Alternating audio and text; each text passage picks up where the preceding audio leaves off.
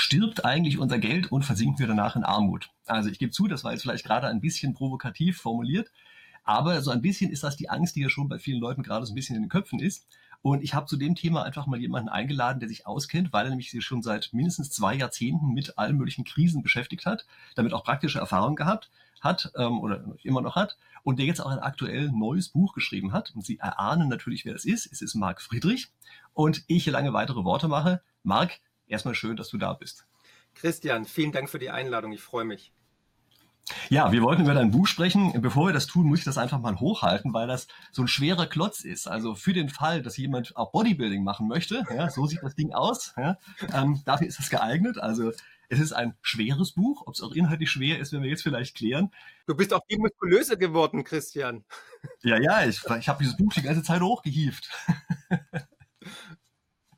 Okay, aber vielleicht sagst du es einfach noch mal, was ist denn eigentlich so die Kernaussage des Inhalts? Also wieso sollte man so ein Ding eigentlich überhaupt lesen? Ja, also wenn man erkennen möchte, in welcher Zeit wir momentan leben, also die Zyklen verstehen möchte und vor allem auch das Geldsystem verstehen möchte, wenn man wissen möchte, was uns erwartet in naher Zukunft, dann ist das Buch natürlich eine Art Leitfaden, weil ich habe mit meinem Co-Autor Florian Kössler in 2000 Jahre Geldgeschichte zurückgeblickt und zeige auf, dass es Zyklen sind, die immer und immer wieder kommen. Und zwar die Geldzyklen, Demokratiezyklen, Kriegszyklen und dass wir gerade am Scheideweg der Geschichte stehen. Und ich glaube ja auch intuitiv intuitiv spüren wir auch alle, dass die Welt aus den Fugen geraten ist, dass wir in einer neuen Weltordnung sind, dass wir einen Paradigmenwechsel erleben oder die Zeitenwende, so wie es unser äh, Bundeskanzler gesagt hat. Und dieses Gefühl ist schon länger da, seit der Finanzkrise, Eurokrise, Flüchtlingskrise, Corona-Krise und natürlich auch die Energiekrise. Und jetzt sehen wir auf einmal, dass wir historisch hohe Inflationswerte haben. Jetzt sehen wir auf einmal, das Geld reicht nicht mehr. Jeder spürt an der, an der Ladenkasse, beim Tanken, aber auch bei der Stromrechnung, das Geld zerrinnt einem zwischen die Hände.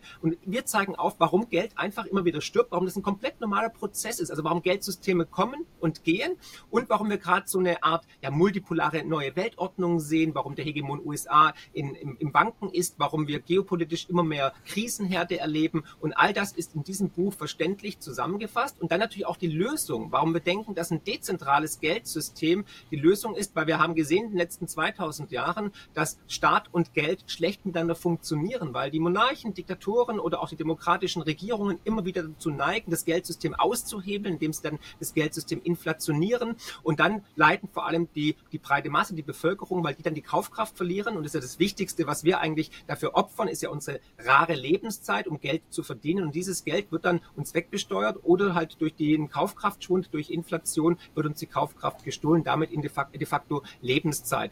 Und mit Bitcoin als Alternative zum Beispiel wird zum allerersten Mal Staat und Geld getrennt, weil wir sehen, der Staat ist strukturell gierig, kann mit Geld nicht umgehen und alle 80 bis 100 Jahre knallt im, im Geld- und Finanzsystem und dann wird praktisch eine neue Weltordnung erschaffen. Und so wie Martin Luther, der die Kirche und Staat getrennt haben, hat halt Satoshi Nakamoto Staat und Geld getrennt. Und all das haben wir versucht auf 600 Seiten zusammenzudampfen und vor allem verständlich mit 100 Schaubildern, mit vielen Geschichten und natürlich auch verständlich erklärt mit Witz und Humor, dass es auch wirklich jeder versteht, weil jeder muss Geld verstehen, ne? weil Henry Ford hat ja schon gesagt, würden die Menschen unser Geldsystem verstehen, hätten wir Revolution und zwar schon vor morgen früh.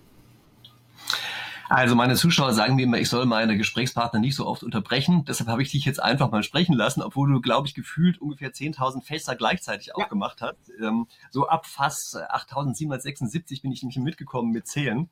Ähm, gehen wir die Sache mal nacheinander an. Gerne. Also vielleicht erstmal, äh, du hast eben kurz gesagt, ihr habt das geschrieben. Äh, da steht auch so ein anderer Name so ein bisschen verschämt mit drauf. Ähm, Florian Kössler. Wer ist denn das eigentlich? Sagst du uns ganz kurz was dazu, aber nicht mit tausend Fässern, okay? Nur eins.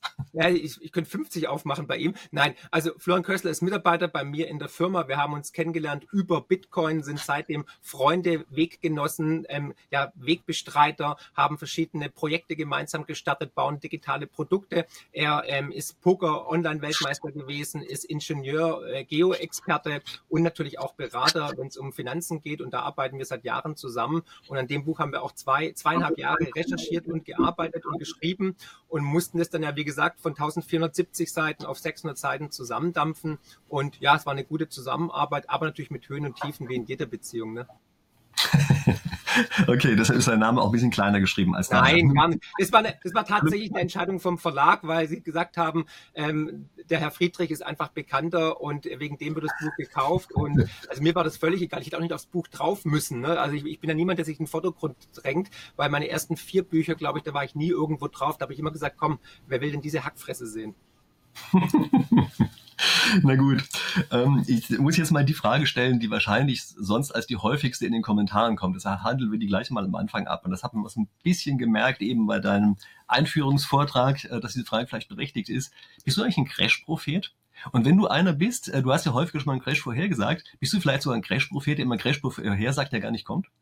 Also das, dieses ähm, ja, Stigma oder diese Diffamierung, ähm, Crash-Prophet kommt ja vom, vom Spiegel. Da ich hatte mal ein Gespräch mit dem Wirtschaftsweisen Bofinger, zwei Streitgespräche und das war dann alles damals zu negativ und dann wurde ich halt abgekanzelt als Crash-Prophet. Wenn man aber jetzt in die Retrospektive schaut, viele Prognosen sind tatsächlich eingetroffen und du weißt ja selber, Prognosen sind sehr, sehr schwierig, vor allem wenn sie die Zukunft betreffen und ich ist ja immer Spiel der Wahrscheinlichkeiten. Ne?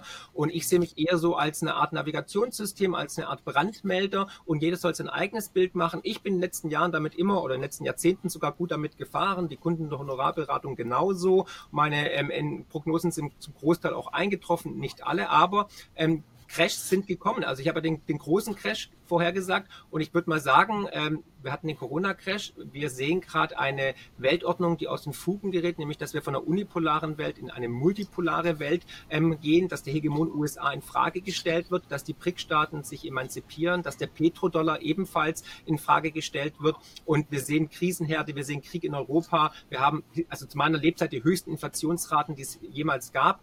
Und da sehen wir schon, dass wir auch mit den. Aber sieht man, dass ich schon ein bisschen älter bin. Ja, genau. Du bist halt schon noch live miterlebt und aber kein Problem. Und ähm, du wirst, wir werden noch eine höhere Inflation sehen und natürlich eine Schuldenberge, die die Welt so noch nicht gesehen hat und eine Akkumulation von Krisen natürlich. Und deswegen fühle ich mich da schon natürlich bestätigt. Ne? Ich habe zwar gesagt, dass der Euro bis 2023 ähm, wahrscheinlich nicht mehr bestehen wird, aber damals wusste ich auch nicht, dass die EZB bereit ist, Billionen in ihre Bilanz zu packen und auch alle Maastrichter Kriterien zu brechen. Ne? Also wenn man sich an die Spiel Spielregeln gehalten hätte, hätte ich wahrscheinlich recht behalten. Aber natürlich, wenn man dieses Währungsexperiment am Leben erhalten möchte, dann ist man natürlich auch bereit, das Ganze ein bisschen zu brechen, auszudehnen und Geld reinzupumpen. Na gut, ob das jetzt die Anti-Crash-Propheten so richtig zufriedenstellt, weiß ich noch nicht, aber zumindest haben wir die Frage mal abgehandelt, ob du nun einer bist oder nicht. Aber ich glaube, man kann schon sagen, du sagst natürlich schon eher vorher, es geht eher runter als hoch.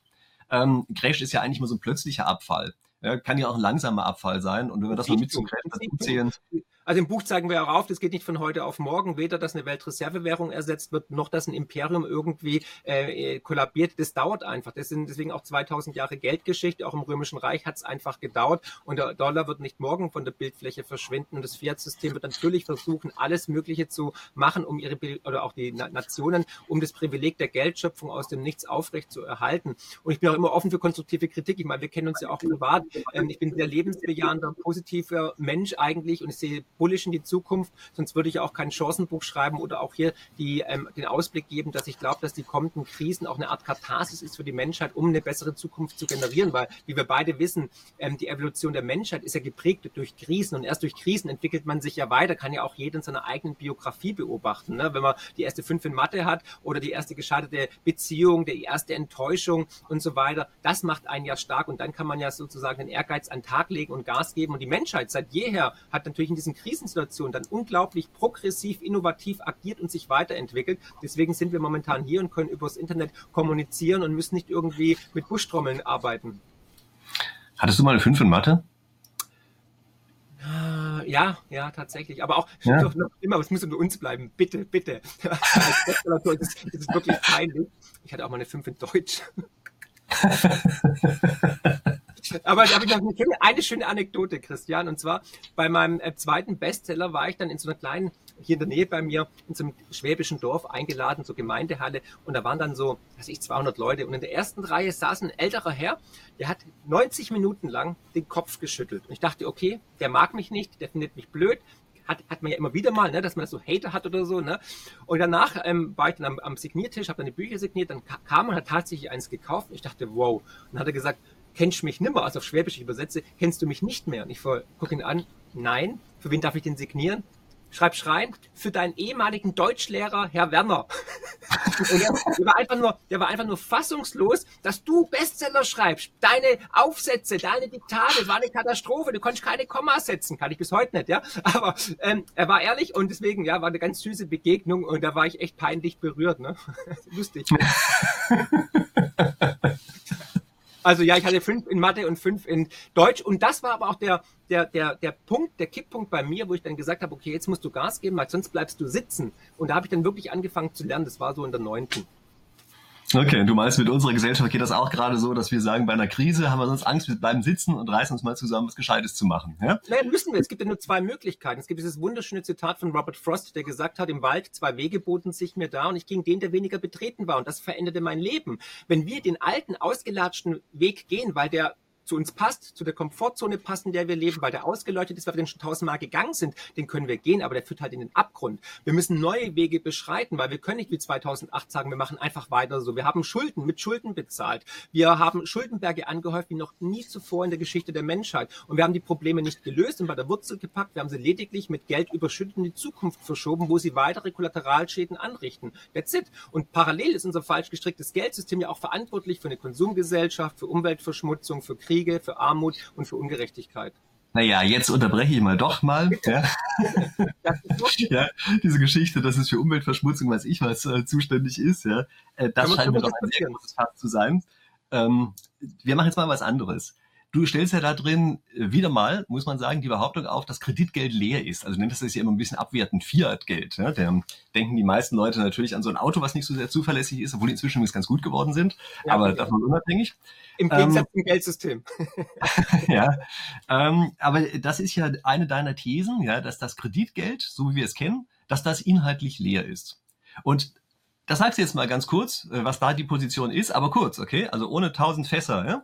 Mhm. Und die sagst du also, aber kurz. Und genau. ähm, danach gucken wir uns mal an, äh, wie da meine Position dazu ist. Ja? Und Gerne. vor allem auch so ein bisschen, kann ich einen Ausblick geben, weil ich mich, kann ich jetzt ja schon mal sagen, nächste Woche mit Ingo Sauer ein Interview bringen werde, also voraussichtlich nächste Woche, Guter der ja auch äh, sehr, sehr lange, also wirklich sehr ausführlich, auch mit vielen empirischen Daten, ähm, zu Hyperinflation geforscht hat ja. in der Vergangenheit. Und der da ja eine ganz andere Position vertritt als du. Deshalb bringe genau. ich auch die beiden Sachen direkt hintereinander. Ja? Ich finde, das passt ja. dann ganz gut. Aber jetzt erzähl uns mal kurz, wieso, genau. wie ist deine Position so, dass du sagst, äh, das jetzige Geld, was wir haben, ist inhaltlich leer? Mhm. Also Ingo Sauer ist ja auch ein guter Freund von mir, war auch schon bei mir im Kanal und wir reden oft und diskutieren oft und jeder darf auch eine unterschiedliche Meinung haben. Davon lebt ja die Wissenschaft als auch die, die, die Demokratie in der Diskurs. Ganz wichtig. Also unser jetziges Geldsystem, um es kurz den Zuschauern auch zu erklären, Geld entsteht aus dem Nichts, nämlich indem Kredite vergeben werden. Deswegen Schuldgeldsystem. Jedes Mal, wenn ein neuer Kredit bei der Bank genommen wird, wird neues Geld ins System ähm, gespült. Und es ist so, es gibt produktives Kreditwachstum und unproduktives Kreditwachstum. Also es kann sein, es geht ein Unternehmen Unternehmer an, zur Bank und sagt, okay, er braucht 15 Millionen Euro zum Bau einer neuen Fabrik. Dadurch entsteht natürlich Produktivität, Wohlstandseffekte, neue Arbeiter werden eingestellt, Maschinen werden bestellt, es wird was produziert, was die Gesellschaft braucht. Das ist gutes, produktives ähm, Kreditwachstum. Und dann gibt es natürlich unproduktives Kreditwachstum, wie zum Beispiel, ich finde, Kriege, aber es ist ein anderes Thema. Nein, zum Beispiel ähm, die Handtasche, der, der, der Urlaub und so weiter oder irgendwelche andere äh, ähm, ja, Konsummüll, den man halt dienstags oder donnerstags beim bei, Aldi ähm, bekommt im Angebot ne, aus China. Und nur in unserem jetzigen Schuldgeldsystem ist es halt möglich, dass wir halt diesen China-Schrott zum Beispiel hierher bekommen. Deswegen sage ich auch immer, eigentlich müssten sich die ganzen Klimakleber bei der EZB festkleben, weil die dafür sorgen eigentlich, dass immer mehr CO2 emittiert wird oder Plastik produziert wird, das die Menschheit eigentlich gar nicht braucht. Also, wir kommen nochmal zurück auf den eigentlichen Ursprung von deiner Aussage. Also bleiben wir jetzt einfach wirklich ganz konkret beim Geld äh, ist es unbestritten, dass in dem Augenblick, wo ein Kredit vergeben wird, durch die Kreditvergabe neues Geld entsteht. Also das ist ein Zusammenhang, der ist vollkommen klar. Kennt man auch in Wirtschaftswissenschaften, lernt ja. man da eigentlich in der ersten Semester. Und das entsteht tatsächlich in diesem einen Augenblick neu. Im Regelfall zumindest ist das so. Und wenn das die Leute, die nicht Wirtschaftswissenschaften studiert haben, das erste Mal hören, sind sie entsetzt. Dann sagen sie, was? Wie? Das kommt einfach aus dem Nichts. Das kann überhaupt nicht sein. Das muss ja dann leer sein. Man muss sich aber an der Stelle vergegenwärtigen, dass ja derjenige, der den Kredit vergibt, davon ausgeht, dass er das zurückbezahlt bekommt. Und es gibt auch einen Anreizmechanismus, der eingebaut ist. Also mein Kanal ist ja hier im Wesentlichen ein Spieltheorie-Kanal oder zumindest ist mal die Ecke, aus der es äh, gekommen ist. Ja? Und ähm, das heißt, es ist ein Anreizmechanismus eingebaut, dass derjenige, der den Kredit vergibt, er ihn nur dann vergibt, wenn er auch das Gefühl hat, dem steht ein Wert gegenüber in der Weise, dass er das Geld auch zurückbekommt. Wenn er es nicht zurückbekommt, dann ist das bei Banken so, dass es zulasten des eigenen Eigenkapitals geht. Also es ist eine hohe Strafe, die da drauf steht, wenn eine Bank einen Kredit vergeben hat und der kommt am Ende nicht zurück. Und solange dieser Prozess funktioniert, also solange sich an diesem Prozess alle halten, ist das Kreditgeld eben gerade nicht inhaltlich leer, sondern ihm steht immer eine entsprechende wirtschaftliche Leistungsfähigkeit gegenüber. Und das ist ein Zusammenhang, den man unbedingt wissen muss. Es ist eine völlige Fehlinterpretation zu glauben, nur weil das Geld in diesem einen Augenblick entsteht, steht ihm nichts gegenüber. Nein, es manifestiert sich in dem einen Augenblick die Tatsache, dass dort ein anderer realer Wert ist und der sagt, okay, ähm, damit ist dieses Geld, was gerade in Existenz gekommen ist, äh, ist damit gerechtfertigt. Wenn sich dafür jemand irgendeine lächerliche, völlig überteuerte Handtasche kauft, dann ist es natürlich erstmal Konsum. Aber es ändert nichts an der Tatsache, dass derjenige, der den Kredit vergeben hat, davon ausgeht, dass die wirtschaftliche Leistungsfähigkeit dieses Handtaschenträgers ausreicht, das jemals wieder zurückzuzahlen. Und deshalb ist das Kreditgeld eben entgegen der weit verbreiteten Annahme nicht leer.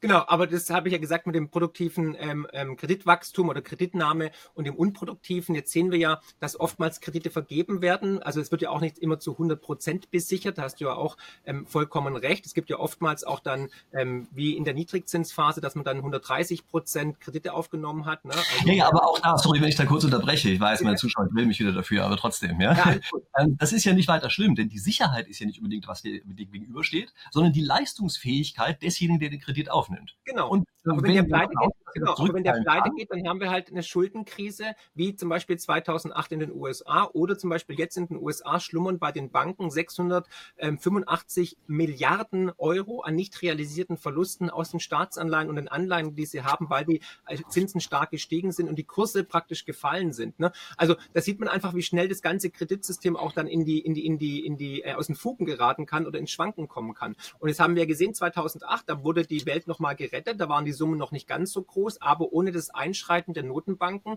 ohne dass man alles kapitalisiert hätte, ohne die Schulden massiv zu erhöhen, wäre die Bankenindustrie, wäre die Finanzwelt zusammengebrochen. Das war eigentlich der erste Warnschuss. Und deswegen absolut richtig. Ne? Also natürlich, wenn du zur Bank gehst als Privatperson, musst du mindestens 30 Prozent Sicherheiten hinterlegen, sonst kriegst du gar keinen Kredit, da brauchst du gar nicht erst anklopfen.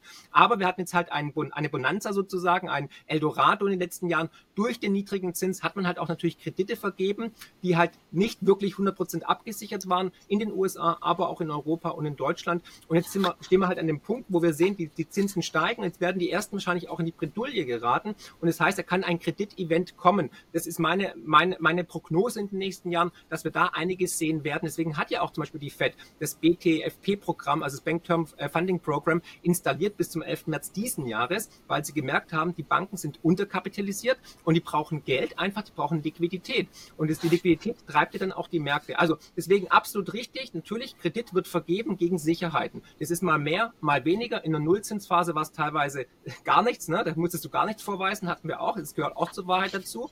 Aber ähm, wir sehen jetzt meiner Ansicht nach halt das Ende dieses ungedeckten Papiergeldsystems. Und natürlich werden Kredite vergeben mit Sicherheiten. Aber halt, Christian, das wissen wir beide, leider auch nicht immer. Und vor allem in den letzten Jahren ist es ein bisschen ausgefranst. Und jetzt haben wir halt natürlich dadurch auch ein paar hausgemachte Probleme, die man lösen möchte. Und deswegen kommen wir dann so Lösungen wie äh, Bank Terming Funding Program oder die EZB macht eine Bazooka nach der nächsten auf oder natürlich der digitale Euro oder der digitale ähm, Dollar. Ja, also du hast wieder sehr viele Fässer aufgemacht. ja. ja, aber es ist ein komplexes ähm, Thema, weißt du, ich muss ja auch in der kürzesten ja, Zeit... Langsam. Ja, ja, nee, also ich meine, davon lebt ja auch die Demokratie und der Diskurs, dass man natürlich versucht, auch die Komplexität zusammenzufassen, weil wir können ja nicht nur ein Thema ansprechen, sondern es gehört ja vieles dazu. Die Finanzwelt ist ja so hochkomplex, du kannst ja nicht nur in eine Richtung schauen, sondern wir müssen ja gucken, was hat es auch für Auswirkungen, für Implikationen. Ja, ja. Trotzdem als Wissenschaftler muss ich dann schon häufiger mal sagen, jetzt müssen wir vielleicht so ein bisschen die Dinge nacheinander uns angucken, weil wenn wir alles auf einmal machen, dann verwischt alles und wir wissen gar nicht mehr so ganz genau, was wir eigentlich getan haben. Ich denke, das Hauptproblem bei dem Kreditgeld ist, dass in dem Augenblick, wo es Fehlanreize gibt, das ganze System den Bach runtergeht. Und Exakt. Fehlanreize waren beispielsweise bei dieser äh, Subprime-Krise, die wir hatten, ähm, da war ein Anreiz, dass einfach die Banken die Risiken verkaufen konnten. Das heißt, die konnten so tun, als hätten sie sie richtig geprüft, so wie früher, als sie selber dafür einstehen mussten. Dann konnten sie aber verkaufen. Genau. Und Wunder über Wunder, dann haben wir Moral Hazard, schönes Thema auf meinem Kanal. Äh, und Moral Hazard heißt, wenn man das nicht beobachten kann, was der andere macht, dann jubelt der einem natürlich irgendwas unter. Das ist das, was dort passiert ist und was dazu geführt hat, dass am Ende die Bewertungen ganz anders waren, als man im ersten Augenblick gedacht hat. Oder bei der EZB gehen wir davon aus, dass sie eben bestimmte Regeln einhält. Also beispielsweise, wenn die EZB Zentralbank Geld rausgibt, dann erwarten wir, dass die geprüft hat, dass der, äh, was dem als Gegenwert gegenübersteht, natürlich auch ein geprüfter Gegenwert ist. Nun kann die ähm, äh, die Bilanz der Zentralbank durchaus auch negativ sein, ohne dass erstmal was Schlimmes passiert. Und deshalb sagen die sich, oh naja, wenn die negativ sein kann, müssen wir es hier gar nicht so ganz genau prüfen. Aber wie gesagt, das sind Dinge, die ich nächste Woche mit dem Ingo Sauer dann nochmal hier kläre. Und da hat er ja wirklich viel Forschung zu gemacht. Da kann man auch, glaube ich, viel zu sagen.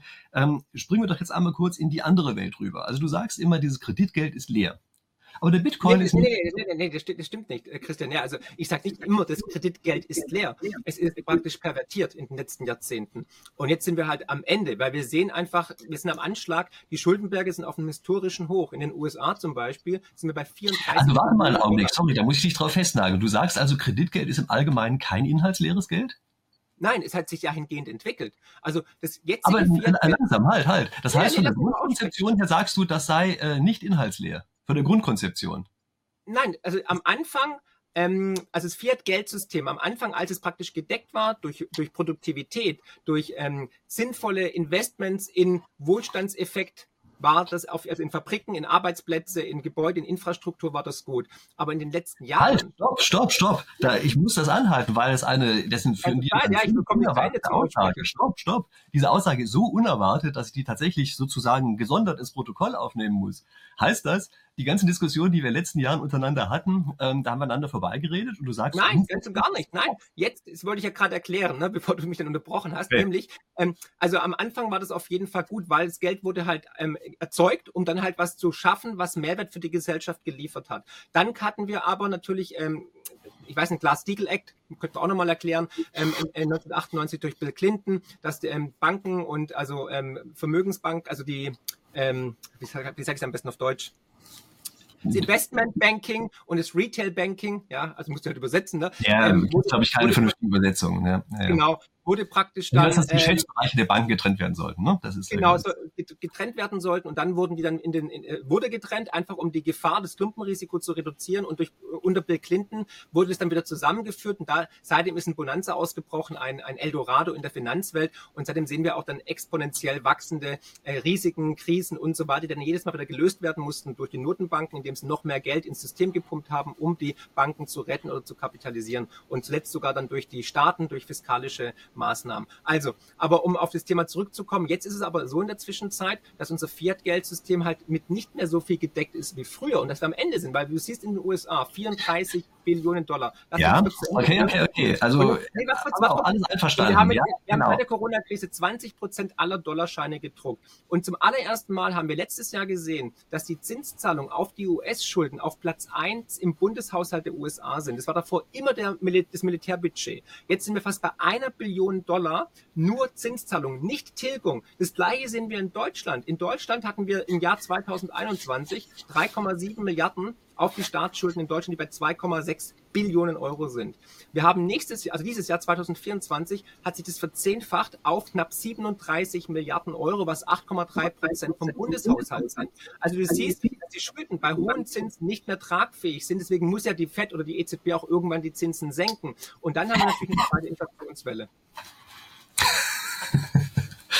Okay. Warum lachst du? Ich frage mich jetzt, wenn ich mitprotokolliere, ja, Ergebnisprotokoll, was haben wir jetzt? Also wir haben Fiat-Geld, wie du es nennst, oder Kreditgeld, wie ich es nenne, ist nicht konzeptionell inhaltsleer, sondern dem stehen, wenn es konzeptionell, äh, das Konzept richtig umgesetzt wird, stehen dem durchaus Werte gegenüber, reale Werte. Aber es gibt natürlich bestimmte Konstellationen, in denen es zu Fehlanreizen kommen kann. Und durch diese Fehlanreize werden alle verleitet, dieses Geld auszuhöhlen. Und ich glaube, genau. das ist eine Sache, die wir, auf die wir uns einigen können. Und wie ja, gesagt, genau. und ja nächste Woche in dem Interview mit Ingo Sauer, also nicht ich, sondern eigentlich er, äh, wird das nochmal ausführlicher erklären, genau. weil er auch diese äh, empirische Untersuchung gemacht hat. Ja? Also da ist er natürlich derjenige, der genau. weiß wie kein zweiter. Genau, und jetzt sehen wir diese, genau durch, am Ende dieses Zyklus sehen wir dann diese Fehlallokation von Fiat-Geld, also Kreditgeld, Schuldgeld. Und das führt dann dazu, dass, dass unser Geldsystem jetzt eben stirbt. Also sehen wir ja live und in Farbe. Weil ein Geldsystem stirbt nicht in der Deflation, die wir ja jahrelang hatten. Ein Geldsystem stirbt immer, geschichtlich gesehen, in der Inflation. Und eine Inflation ist schwer einzufangen. Also wir werden auch eine, meiner Ansicht nach eine zweite und dritte Inflationswelle sehen, wahrscheinlich wie in den 70ern. Und dann werden die sich jedes Mal weiter aufschaukeln. Und parallel haben wir auch einen großen ähm, Paradigmenwechsel bezüglich der Deglobalisierung, also von der Globalisierung in die Deglobalisierung, von der unipolaren Welt in eine multipolare Welt. Und das heißt halt auch, dass in der, ja, wenn wir Pax Amerika, also wenn wir das Ende von Pax Americana sehen, dass dann die Weltwirtschaft auch eher in ja, Stagnation übergeht oder vielleicht sogar in Rezession. Und das ist in ja, also das ist vollkommen klar, aber das sind jetzt, das sind jetzt reale Phänomene. Ja, genau, also, ja, aber das ist ja wichtig. Aber das ist ja, das ist ja für den Zuschauer auch wichtig, dass wir jetzt auch praktisch dann ähm, weil das Fiat-Geldsystem braucht stetiges Wachstum, Christian, das weißt du ja. Weil ansonsten kollabiert es. Und da haben wir jetzt eine ganz gefährliche Zone erreicht in den nächsten Jahren, weil die Weltwirtschaft wächst nur noch um 1,5 Prozent. Und das ist eigentlich historisch gesehen schon eine Rezession. Nee, nee, sorry, das kann ich so nicht stehen lassen. Das ähm, Kreditgeld braucht nicht ein unendliches Wachstum. Ähm, das kann durchaus auch schrumpfende Phasen haben und das passt sich ja jeweils an. Ja Wenn keine neuen Kredite mehr vergeben werden, schrumpft ja auch gleichzeitig die Geldmenge. Das heißt also, das atmet sozusagen mit der Wirtschaft mit. Aber mir genau. fällt jetzt eine Sache ein, die ich an diesem Augenblick einfach mal kurz zeigen muss, unseren Zuschauern. Mal, das ist von Marc Friedrich das Buch. Das ist mein Buch zum Geld. Okay, hier, so. So schnell schreibe ich die Sachen. Ja, ja gut, aber Christian, Du musst ja fairer halber auch sagen, dass ich natürlich 2000 Jahre Geldgeschichte anschaue, Inflation, Dilemma erkläre, äh, Bitcoin erkläre, auf Aktien eingehe, auf Investments im Bereich Rohstoffe, Uran, Kohle und so weiter. Aber eigentlich hättest du jetzt was anderes machen müssen. Du hättest jetzt sagen müssen, ach stimmt ja, das Buch heißt Digni-Geld. Ja, und geht um das Einkommen in Zeiten der Roboter. Das ist eine tolle Sache, das muss man unbedingt wissen. Das hättest du jetzt sagen müssen. Jetzt muss ich sagen, meine Güte. Ja. Muss, muss ich, also wir müssen es rausschneiden. Ich sag's nochmal. Ach, das Buch heißt Digni-Geld. Das sind tolle Sachen. Spaß. Nee, okay. aber, aber Fakt, Fakt, ist tatsächlich, ähm, du, weil, weil du jetzt gesagt hast, dass, ähm, dass das Geld, also das Fiat-Geldsystem, ähm, jetzt habe ich schon vergessen, habe ich schon, jetzt verfehle ich schon den, den Faden, ja, ja, weil du. Das sind jetzt die paar Sachen, die rausgeschnitten werden aus deinem Buch. Da, besser, wir machen jetzt mal was anderes. Ähm, nämlich, nachdem wir uns jetzt so einigermaßen, glaube ich, darauf geeinigt haben, was jetzt der, der wirtschaftliche Inhalt äh, von Kreditgeld ist. Ich glaube, da haben wir jetzt ein ganz gutes Verständnis dafür, was das ist. Ja? Sag doch mal, was ist denn der wirtschaftliche Inhalt von Bitcoin? Das ist ja Teil 3 deines Buches, ja? Da ein äh, bisschen Bitcoin Ambassador oder wie man das nennen möchte.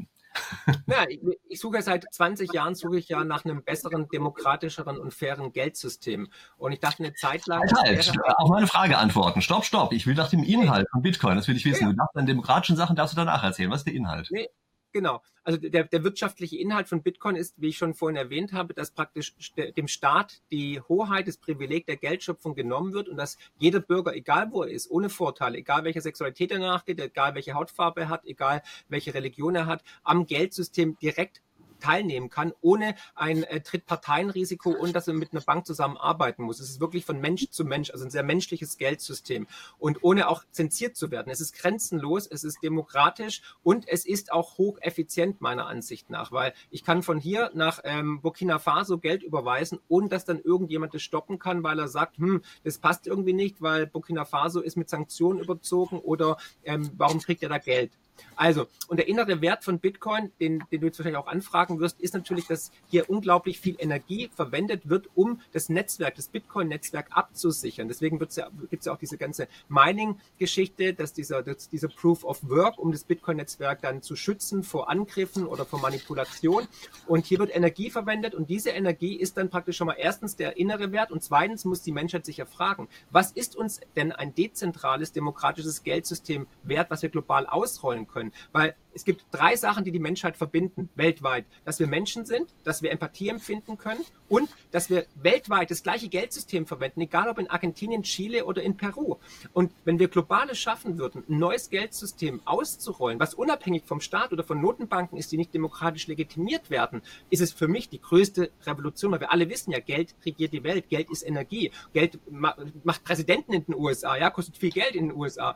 Und deswegen könnten wir da tatsächlich eine Art Revolution von und eine demokratische Revolution implementieren. Das ist für mich der Wert, wo ich sagen würde, das ist der größte Wert, den Bitcoin eigentlich hat, ein anderes, besseres Geldsystem zu implementieren, das dezentral ist und deflationär ist und nicht inflationär wie unser jetziges Geldsystem, weil nur in einem inflationären Geldsystem sind dann zum Beispiel ständige Kriege möglich, ständige Verschuldung möglich und natürlich durch den Cantillon-Effekt, den ich im Buch ja auch aufzähle, ähm, ist es so, dass einige wenige immer perverser reich werden. Das sehen wir ja. Wir hatten früher Millionäre, jetzt haben wir Milliardäre gehabt und inzwischen haben wir Milliardäre, die dreistellige Milliardensummen ihr eigen nennen. Also die Konzentration, die Fehlallokation von Vermögen bei immer weniger Menschen konzentriert wird immer perverser. Und das führt natürlich dann auch zu Machtverschiebungen. Ja, wobei man sich da natürlich fragen muss, ob das eine monetäre Frage ist, die du gerade angesprochen hast, oder ob das nicht eine Frage ist, die in der Natur des heutigen Wirtschafts- ähm, oder der Wirtschaftszweige steht. Ja? Weil es gibt bestimmte Bereiche, bei denen es eben positive Netzwerkeffekte gibt, die sorgen dafür, dass es so einen Winner-Takes-it-all-Effekt gibt. Und das ist was, was in alten Wirtschaftsbereichen nicht so war. Also bei Automobilen merken wir, da haben wir einen Oligopol, gibt es mehrere Bereiche. Bei Öl ist es ja auch so, dass es weltweit unterschiedliche Produzenten gibt. Man kann die Ölproduktion nicht schnell hoch und runter fahren. Das ist äh, also ein eher langwieriger Prozess. Das ist ja völlig anders, äh, wenn man jetzt irgendwas Digitales anbietet. Dort konzentriert sich es normalerweise auf einen. Sehen wir auch bei Bitcoin. Da ist ja auch so, dass bei den ganzen Digitalwährungen oder Kryptowährungen haben sich mehr oder weniger auf eine konzentriert, vielleicht anderthalb oder so. Ähm, und das kann auch praktisch skaliert werden, wie man möchte. Also wenn man heute eine Milliarde Leute bedienen äh, will, dann geht das halt relativ leicht. Muss man gar nicht so viel dran ändern ganz andere Situation, äh, als wenn wir das mit Öl machen. Ähm, aber du bist trotzdem so ein bisschen der Frage ausgewichen und deshalb muss ich die einfach nochmal konkreter stellen. Äh, du schreibst an einer Stelle im Buch relativ weit hinten, bei Aktien müsste man sich ja auf das KGV, das Kurs-Gewinn-Verhältnis, ähm, spezialisieren. Und der Gewinn ist ja so ein bisschen das, wovon wir sagen können, ja, das kriegen wir dadurch, dass wir in dieses Unternehmen investiert sind. Häufig werden die ja auch in irgendeiner Form als Dividende ausgeschüttet. Und das ist also die Größe, die wir uns angucken müssen, ja auch nach deiner eigenen Aussage, um zu beurteilen, ob so eine Aktie überhaupt irgendwie wertvoll ist.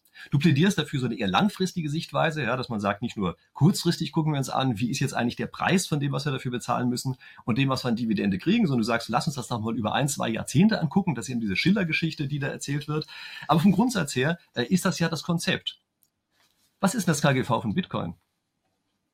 Du, ganz einfach, du nimmst die Geldmenge des Fiat-Geldsystems und die ist unendlich geteilt durch 21 Millionen Einheiten, weil Bitcoin ist durch einen mathematischen Algorithmus durch den Code Wie viel schüttet der Bitcoin aus? Wie bitte? Wie viel schüttet denn der Bitcoin aus? Ja, in der, Zwischen in der Vergangenheit war Bitcoin das erfolgreichste Asset aller Zeiten. Nein, du sprichst von Bitcoin-Preis. Du sprichst von dem Kurs. 164 Prozent. Das, das Kurs-Gewinn-Verhältnis. Bleib bei der Geschichte vom Kurs-Gewinn-Verhältnis. Wo ist das Kurs-Gewinn-Verhältnis? Wo liegt das?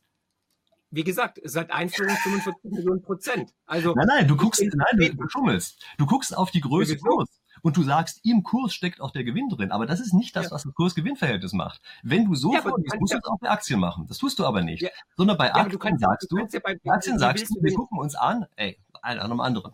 Bei Aktien sagst du, wir gucken uns an, wie viel ausgeschüttet werden kann. Ja, das ist nämlich der Gewinn, ausgeschüttet werden kann, kann ja auch thesauriert werden. Das gucken wir uns an und gucken uns an, wie viel müssen wir dafür bezahlen. Und beim Bitcoin sagst du, nee, nee, das ist gar nicht relevant, was ausgeschüttet werden kann. Da gucken wir uns nur an, wie die Preise dazu sind. Ja, das bei Bitcoin gibt es ja keine, bei Bitcoin, Bitcoin ist eine komplett neue Assetklasse, Christian. Da gibt es ja keine Ausschüttungen im ursprünglichen Sinn. Da steckt ja auch keine Firma dahinter. Die sind ja auch nicht gelistet an der, an der Nasdaq. Ja, also du kannst ja nicht Apfel, Äpfel mit Birnen vergleichen. Also deswegen ist Bitcoin ein komplett neues Asset. Deswegen gibt es ja auch jetzt die ETF. Alle Assets. Nein, warte mal. Das, äh, sorry, das ist die Geschichte, die kenne ich auch schon aus irgendeinem Buch. Da steht auch hier hinten irgendwo beim Regal. Ich müsste jetzt rausgucken, ja, äh, aus dem Jahr 2000. Ja, steht ein Buch, wo drin steht, ja, in der Zukunft müssen wir alle Assets anders bewerten. Das war zu Zeiten des neuen Marktes. Ähm, nee, nee, nee. Beim neuen Markt wurde auch gesagt, willst sagen, dass, dass, dass, dass Bitcoin eine, eine Blase ist? auf einem anderen sprechen. Wir brauchen nicht auf die Gewinne zu gucken. Das war das, was damals gesagt wurde. Sondern da gibt es auch ganz andere Mechanismen. Da wurde lange erklärt, warum diese anderen Mechanismen dazu führen, dass auf einmal Gewinne und Dividenden nicht mehr wichtig sind. Und wir haben nur noch auf diese andere Größe geguckt, auf den Preis. Und danach mussten wir feststellen, oh Mist, ähm, das Zeug ist allesamt und sonders wertlos geworden. Und ja, du versuchst hier den Trick, dass du einfach sagst, dadurch, dass es eine neue Assetklasse ist, Genau nee, nee, dadurch brauchen wir plötzlich Bewertungsmethoden, die für alle Assets gelten, für alle vergangenen, gegenwärtigen und zukünftigen. Die brauchen wir ja. dort auf einmal nicht mehr anzuwenden. Und das ist schon mal leid. Also man, ja, wie gesagt, man merkt leider, dass du das Buch doch nicht ganz gelesen hast, weil ich zeige im Buch ja auch, dass, weil das ist ja eines der, der Vorwürfe der Kritiken der, der Bitcoin-Kritiker, dass Bitcoin ja nur eine Tulpenblase ist, eine Blase ist und gar nichts wert ist, keinen inneren Wert hat und so. Äh, doch, doch, denke, das Kapitel habe ich gelesen Genau, den, und diese Mythen hebe ich ja auf, denn dann macht die Frage ja gar keinen Sinn, Christian. Doch, die macht Sinn. Ja, nein, gar nicht, weil wir haben jetzt den vierten Bullenmarkt hinter uns, ja. Also wir sind jetzt viermal praktisch sehr stark gestiegen und dann auch wieder gefallen. Jedes Mal wurde Bitcoin ähm, als, als tot definiert, vor allem vom Narrativ. Die neue Marktblase, die war einmalig und wie du richtig gesagt hast, die ganzen Unternehmen sind verschwunden, weil wir hatten eine Cash-Burn-Rate, wir hatten KGVs von 100, 200 und wie bin, ich habe nichts gesagt. Ich war Echo. Ich habe gerade ein Echo gehört, genau.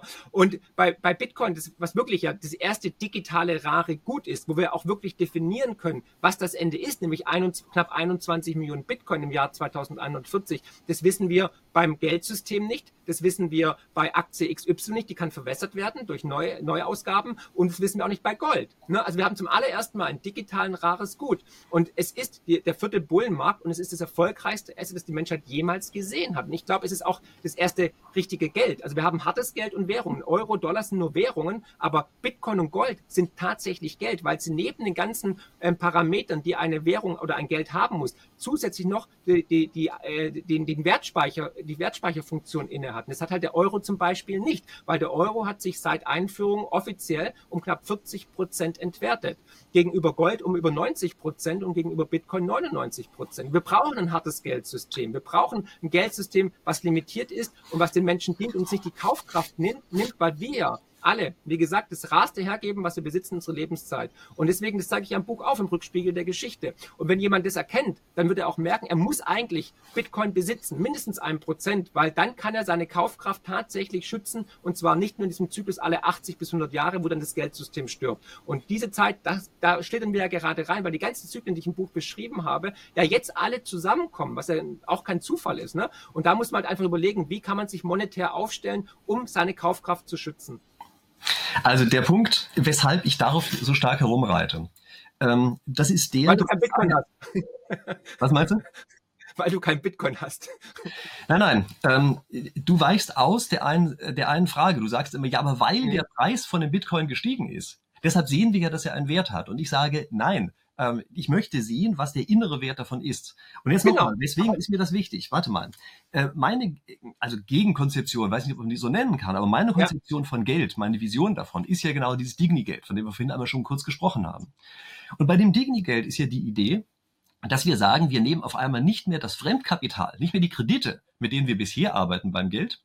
Wir nehmen auch nicht etwas, was wir einfach nur dazu definieren, sondern wir nehmen die realen Werte, die Produktivwerte, die existieren und wir nehmen diese Produktivwerte und machen daraus das Geld. Also jeder hat einen ganz kleinen Anteil an den gesamten Produktivwerten, die es gibt. Ja, das ist ja die Idee dahinter. Ja, also hier, ich, sorry, ich muss einfach nochmal hochhalten. Ja, Digni-Geld, ja, Einkommen in Zeiten der Roboter. Und warum in den äh, Einkommen in Zeiten der Roboter? Weil ich sage, dass eben das Produktivkapital, dafür sind ja Roboter Metaphern, das ist das Wichtige, dass eben die die ganzen Leute insgesamt daran beteiligt werden, weil wir eben diese wahnsinnig starke Konzentration haben wie wir ja sehen, ja, das sind diese super mega Reichen, ja, bei denen es sich konzentriert hat, die aber natürlich zum gewissen Grad zufällig sind.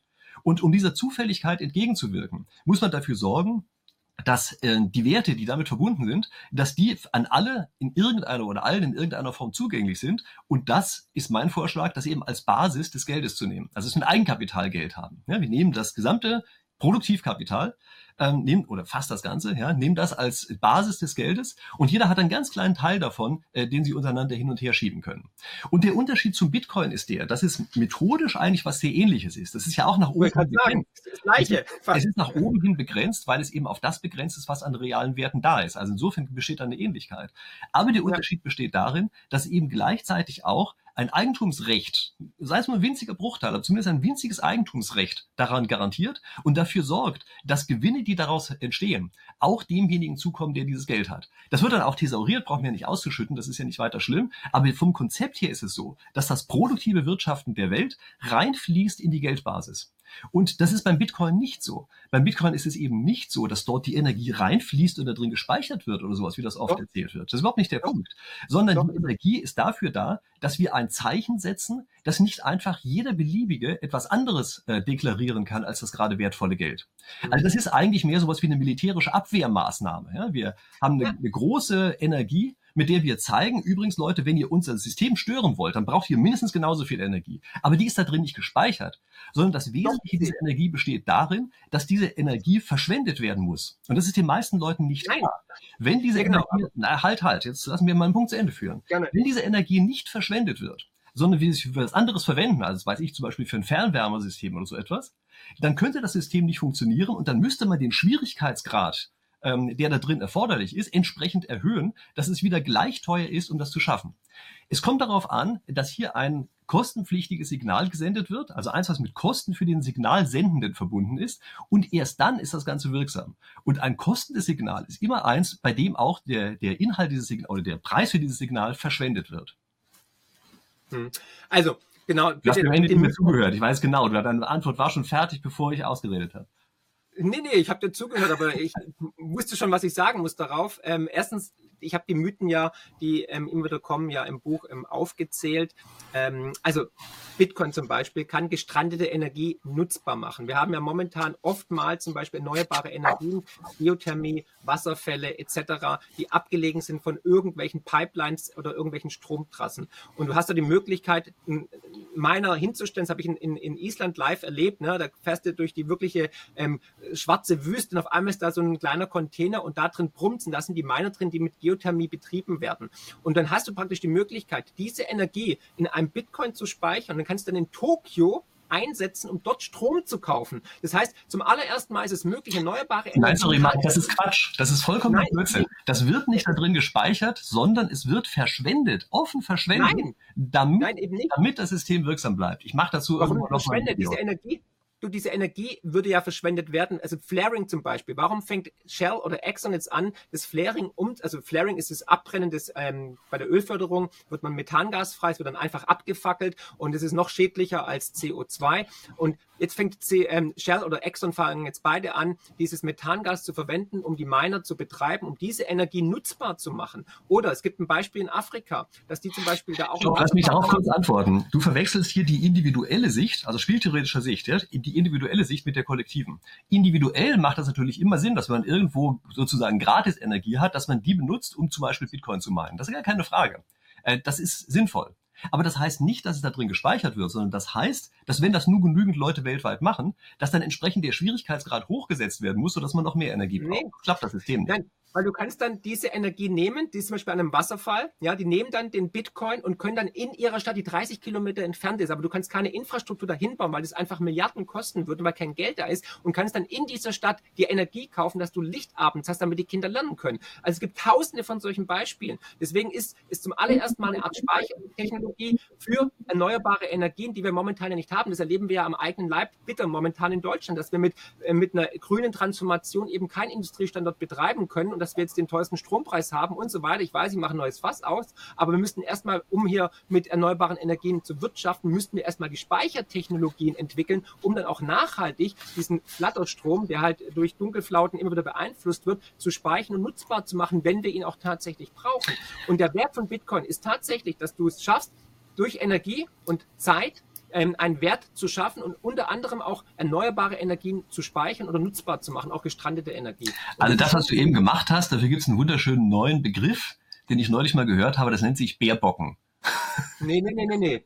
Also sehe ich anders. Da muss ich deutlich widersprechen. Wahrscheinlich Aber muss ich das jetzt gleich zum Videotitel machen. Ich mache da mal solche schönen Titel, die Leute immer so, äh, so schön begeistern. Heißt das dann vielleicht Marc Friedrich Bärbockt?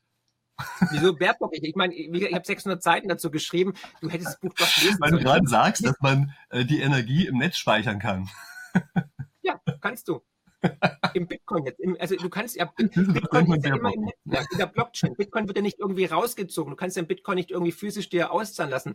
Die, die, die Energie bleibt immer im Bitcoin-Netzwerk. Das ist ja schon eine gigantische Leistung. Nein, sie bleibt nicht im Bitcoin-Netzwerk, sondern sie ist als Wärmeenergie verpufft. Aber ist okay. Also es ich empfehle, ich empfehle zur. Lektüre das Kapitel aus deinem Buch, um deine Position nochmal darzustellen. Warte mal, wo ist das? Das habe ich doch hier irgendwo. Ähm, na, irgendwo gibt's da so Mythen oder irgend sowas. Genau hier, Kapitel 14. Ja? Ähm, Mythen. Ja, da stehen deine Sachen drin. Ja, Bitcoin ist eine Tulpenblase und hat keinen inneren Wert und so. Das ist das, worüber wir gerade gesprochen haben. Aber ich muss sagen, alles, was im Kapitel drin ist lesen. falsch. Alles klar, gut. Dann sag mir mal, wo das falsch liegt. Genau. Warum ist Bitcoin eine Blase, eine Tulpenblase? wenigstens haben wir jetzt die Zuschauer doch so neugierig gemacht, dass sie gesagt haben, verdammt. Ja, ja, da will ich auch nachhaken. Du hast auch gekommen. Warum ist Bitcoin eine Tulpenblase? Erzähl mir das. naja, äh, die Tulpenblase ist da sowieso ein ganz schlechtes Beispiel. Also ich weiß nicht, ob du dich mal mit der Tulpenblase beschäftigt hast, aber das ist so eine Geschichte, ja. die immer erzählt wird, dass da die Preise exorbitant hochgegangen sind. Guck dir bitte mal genau das System an. Das Problem war, dass dort praktisch Margin Calls gemacht worden sind und die hohen Preise wurden gar nicht bezahlt, sondern die wurden für die Margins bezahlt.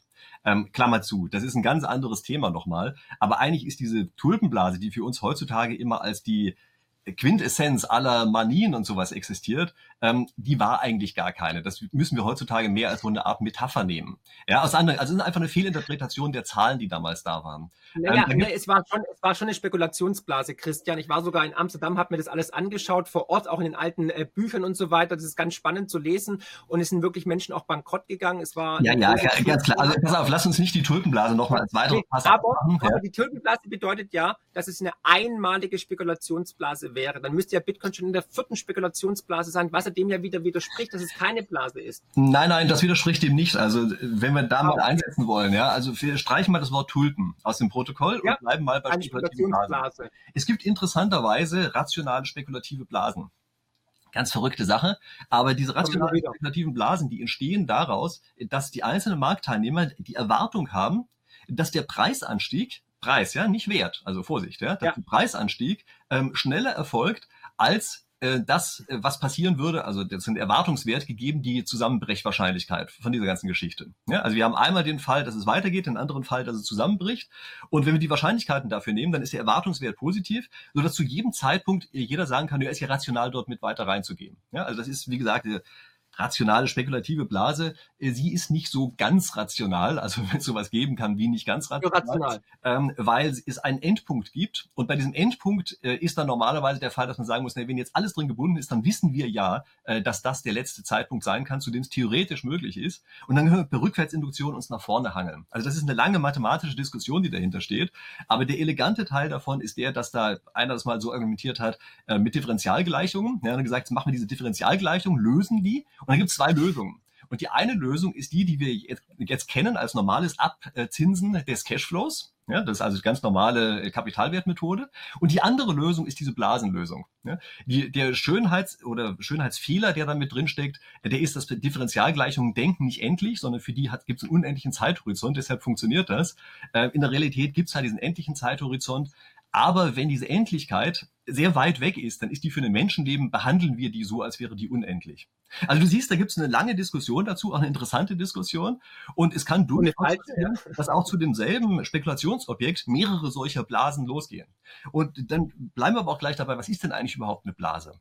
Also es ist ja nicht ohne weiteres so, dass man die erkennen kann, äh, während man drin ist. Aber wenn wir in einer theoretischen Welt leben, dann wissen wir, was der Unterschied ist zwischen einem normalen Preissetz- oder einem normalen Preisfindungsverfahren und einem Blasenpreissetzungsverfahren. Nämlich, wenn es sich vom inneren Wert gelöst hat. Und was ist der innere Wert? Das ist eben gerade genau der äh, NPV, das man genau. heißt, der Net Present Value. Ja? Also der Gegenwartswert aller äh, zukünftigen äh, Zahlungen, die wir dort haben, abgezinst auf heute. Und wenn Sie es von dem nach oben hin löst, dann sagen wir, jetzt haben wir eine Fehlbewertung. Und ähm, das lässt sich in theoretischen Modellen natürlich immer schön machen. In der Praxis ist das ein bisschen schwierig, weil wir nicht unbedingt genau wissen, wie dieser Zahlungsstrom eigentlich überhaupt aussieht, sondern wir können darüber nur Erwartungen haben. Und wir können dann in sehr vielen Fällen jede Blase eigentlich rechtfertigen, oder fast jede Blase, rechtfertigen, indem wir sagen, na ja, wir nehmen einfach äh, andere Annahmen darüber. Also da hat jemand andere Erwartungen, als wir sie haben. Und damit kann man dann entsprechend höhere Bewertung rechtfertigen. Also ist wie gesagt eine ganz lange Geschichte und das ist ja nicht so, dass das nicht diskutiert würde. Ja, das ist eine ganz lange Diskussion, die da ähm, vonstatten geht. Ich habe dazu, ich hab dazu insgesamt vier Bücher geschrieben, genau. ja, ja. Und ähm, ich meine, da gibt's ja auch aus dem Themenbereich ein paar Nobelpreise und so. Also da gibt's ja schon interessante Sachen. Ja? Aber wie auch immer. Also ja. es gibt dieses Kapitel, ähm, wir lassen das jetzt. Also, okay? Pass auf, genau, machen wir was anderes. Spekulationsblasen kommen ja auch immer und immer wieder in der Menschheit vor und es ist ja auch eine Psychologie, da habe ich auch dieses schöne Psycholo Psychologiediagramm aufgezeigt, dass dann irgendwann immer die Euphorie kommt, die Gier kommt und dann eben die Kapitulation und so ist es bei allen Spekulationsblasen in den letzten 400 Jahren gewesen und so wird es auch bei den nächsten sein. Auch bei Bitcoin gibt es Übertreibungsphasen, aber ich muss vehement dagegen sprechen, dass Bitcoin eine Tulpenblase ist oder keinen inneren Wert hat, sonst hätte ich jetzt nicht irgendwie 600 Seiten geschrieben. Aber wie gesagt, der, der Zuschauer kann sich natürlich ein eigenes Bild machen. Ich weiß, deswegen wollte ich ja auch, weil die Vorteile gegen Bitcoin da sind, weil das Narrativ natürlich immer sagt, Bitcoin ist böse, verwenden nur Kriminelle und verschwendet Energie und so weiter. Und mit diesen Lügen wollte ich halt aufräumen, habe es mit Daten und Fakten unterfüttert und deswegen auch auf 600 Seiten gepackt. Da kann sich jeder sein eigenes Bild machen. Und wenn er davon überzeugt ist und sagt, okay, komm, ich nehme ein Prozent meines Vermögens und kaufe davon Bitcoin, weil vielleicht hat der ähm, verrückte Schwabe ja doch recht, dann ziehe da empirisch gesehen bisher war es immer so, ein Prozent Beimischung in die komplett Asset Allocation haben zu weniger Volatilität geführt und zu höherer Rendite. Und das ist einfach 15 Jahre Rückblick bewiesen parallel sehen wir ja auch, dass die Finanzwelt Bitcoin jetzt nicht mehr bekämpft, sondern umarmt, weil sie gesehen haben, dass es ein Bestandteil ist und eben doch keine Tulpenblase ist, weil sonst muss man sagen, weil ja BlackRock, Fidelity und die ganzen anderen billionenschweren Hedgefonds ja irgendwie doch ein bisschen fahrlässig unterwegs, oder Christian? Naja gut, also wenn du sagst, äh, wir setzen das ein als ein Diversifikationsinstrument, das ist natürlich nochmal eine ganz andere Message, aber das kommt bei vielen Leuten ja nicht an, ja, also bei vielen Leuten ist ja eher sowas angekommen wie, ja, dann können wir jetzt super reich werden oder so eine Art Lotterie oder sowas. Klar, als Diversifikationsinstrument naja, bin ich dabei, können wir es vielleicht also sogar konzeptionell ähnlich betrachten wie Rohstoffe, die ja auch keine Dividenden zahlen in dem Sinne, sondern wo wir auch auf Preisänderungen setzen. Also äh, das ist ganz klar, als kleine Beimischung in einem Portfolio ist allein aus Diversifikationsgründen ist das sicherlich sinnvoll. Und aus äh, wie gesagt, allein schon. Ähm, dieses eine Unterkapitel davon, Bitcoin ist für Kriminelle, ja, also was du dann ja widerlegst, äh, da bin ich natürlich dabei, das ist natürlich ein Quark, ja, äh, zu behaupten, das sei jetzt einfach nur was für, äh, für Kriminelle, ja. Aber bei den ganzen anderen Sachen, da bin ich der Ansicht, ähm, dass, ich, dass ich da nicht mitgehe. So, und jetzt gucken wir uns mal was ja, komm, lass uns, lass uns diskutieren. Das, da freue ich mich jetzt drauf. Erzähl, bei was gehst du nicht mit? Naja, wir wollen ja nicht nur über die eine Stelle diskutieren. Lass uns mal noch ein paar andere Sachen mit reinnehmen. Wir können das jetzt zum anderen Zeitpunkt nochmal machen. Wir haben ja eh gesagt, wir wollen uns nochmal treffen. Da lädst mich mal in dein schönes Studio ein und dann sprechen wir da nochmal drüber. Ja. Ähm, okay. So, also, Cantillon-Effekt, von dem hast du eben gesprochen. Ähm, man sagt ja manchmal auch heutzutage, es gibt Cantillionäre. Ja? ähm, erklären Sie noch mal ganz kurz, was es damit auf sich hat. Ja, also Cantillon war ein irischer, ähm, französischer Ökonom und er hat einfach frühzeitig erkannt, dass praktisch die die ähm, wenigen Profiteure ähm, des Geldsystems diejenigen sind, die nahe am Geldschöpfungsprozess sind. In unserer jetzigen Zeit sind es natürlich Banken, Kapitalgesellschaften und Politik beziehungsweise die Superreichen. Also zum Beispiel kann jemand, der schon ähm, viel Geld hat, natürlich ohne Probleme zur Bank gehen in unserem Fiat-Geld, Schuldgeldsystem, Kreditsystem und kann sagen, so, ich habe eine Sicherheit, gib mir mal Geld und kaufe davon dann noch mehr Immobilien und kann die auch wieder hernehmen, um dann wieder Sicherheiten abzugeben bei der Bank, um noch mehr Geld zu bekommen aus dem Schuldgeldsystem, um noch mehr Assets Assets zu kaufen, Firmen zu kaufen, Aktien zu kaufen oder halt auch Immobilien. Und das ist der sogenannte Cantillon-Effekt. Das heißt, oben ist eine umgedrehte Pyramide spiegelbildlich. Oben kommt viel Geld an und unten wird es immer weniger. Also kein positiver Trickle-Down-Effekt, sondern eher ein verengender, kleiner, immer werdender, ähm, kleiner ähm, Stream, also ähm, Bach oder so. Genau. Das ja, heißt, das, das, das was ich bei diesem Cantillon-Effekt so erstaunlich finde, das ist ja diese Idee, dass im Geldschöpfungsprozess der ja klar ist, der existiert ja, dass in diesem Geldschöpfungsprozess einige näher an der Schöpfung des Geldes ja. dran sind. Das klingt jetzt religiös, ja, aber du weißt, was ich meine. Ja, ist aber so, ja. ja. Ähm, okay, also, dass die näher dran sind und weil sie näher dran sind, können sie früher davon profitieren. Und es ist ja auch häufig genau. so, dass wenn neues Geld genau. in, äh, in die Welt reinkommt, dass es dazu führt, dass an anderen Stellen Preise steigen. Klar, weil irgendwer Preise hochtreibt, kann sich jetzt mehr leisten. Und derjenige, der es früher hat, der kann auch zu den alten Preisen kaufen und die dann erhöhten Preise ähm, die kommen dort an bei den Leuten, die das Geld später kriegen. Das ist, glaube ich, die Idee von dem Cantillon-Effekt, so wenn ich den richtig verstanden habe. Ja, Und genau so. Der stammt aber aus einer anderen Zeit. Äh, der stammt aus einer Zeit, in der es ja gar nicht dieses Kreditgeldsystem gegeben hat, sondern das war ja eigentlich eher die Zeit von Fürstengeld. Also wo irgendein Fürst sagt, nimmt einen großen Hammer, haut auf irgendein Stück Metall drauf und sagt, und übrigens, das Ding ist jetzt doppelt so viel wert wie früher. Äh, dadurch, dass ich das draufgehauen habe. Und da ist natürlich klar, ja, derjenige, der draufhauen kann, der hat ja diesen Schlaggewinn, so hieß das ja dann auch. Und äh, da ist dieser Cantillon-Effekt natürlich extrem stark ausgeprägt.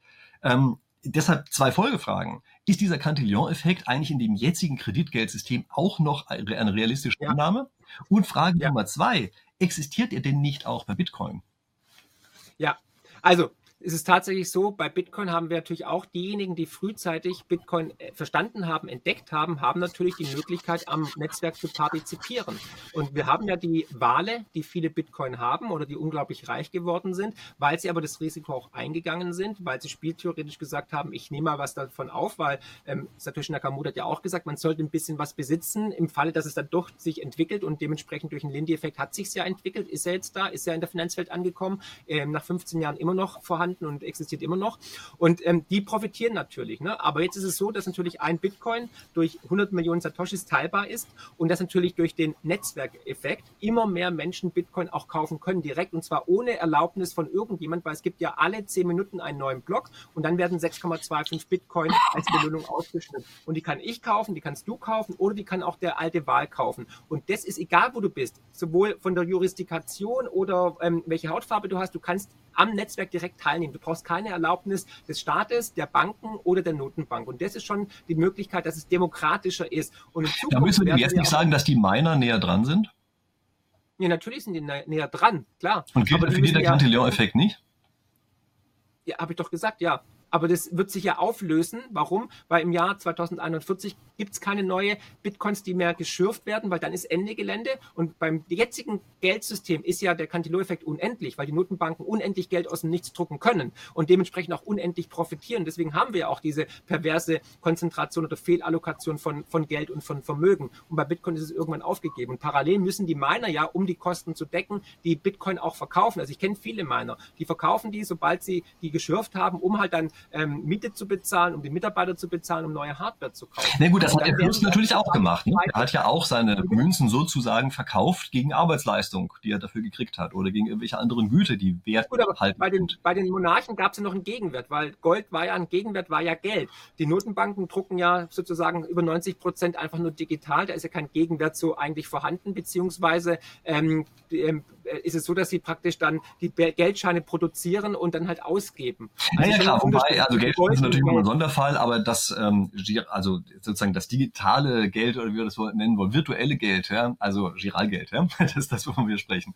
Ähm, das äh, sollte ja eigentlich nur dann ausgegeben werden, wenn die auch wissen, da steht ein entsprechender Gegenwert gegen. Ne? Das, genau, das, das, das ist unsere gemeinsame Kritik, dass die Notenbank genau. eben nicht richtig einhält, diese Regel, dass sie es eben auch ausgeben und damit selbstverständlich das Geld aushöhlen, was eigentlich auf die Art und Weise geschützt sein sollte. Aber das ist ja nochmal ein anderes genau, das, ja, genau, das, das, Interessante das bei der Essenz des Buches, dass wir seit 2000 Jahren immer wieder an den Punkt kommen, dass das Geldsystem scheitert. Und zwar gab es ein, ein goldgestecktes Geldsystem ist oder ein Stein oder halt eben das Fiat-Geldsystem, weil irgendwann Politik oder Staaten oder Notenbanken anfangen, Münzverschlechterungen zu betreiben, Coin-Clipping zu betreiben oder das Geldsystem aufzuweichen, indem sie Geld drucken, also die Druckerpresse anschmeißen und es inflationieren. Und das ist die Quintessenz eigentlich. Also Geld kommt und geht, stirbt immer. Der Leidtragende bist du, sind wir alle, weil wir Kaufkraft verlieren. Und diese Kaufkraft ist ja auch gespeicherte Lebenszeit. Und da gibt es eine Alternative, die heißt entweder Gold, ne, die durch die Natur limitiert ist, oder durch die Mathematik limitiert, das digitale Gold, Bitcoin. Und that's it actually. Pretty easy.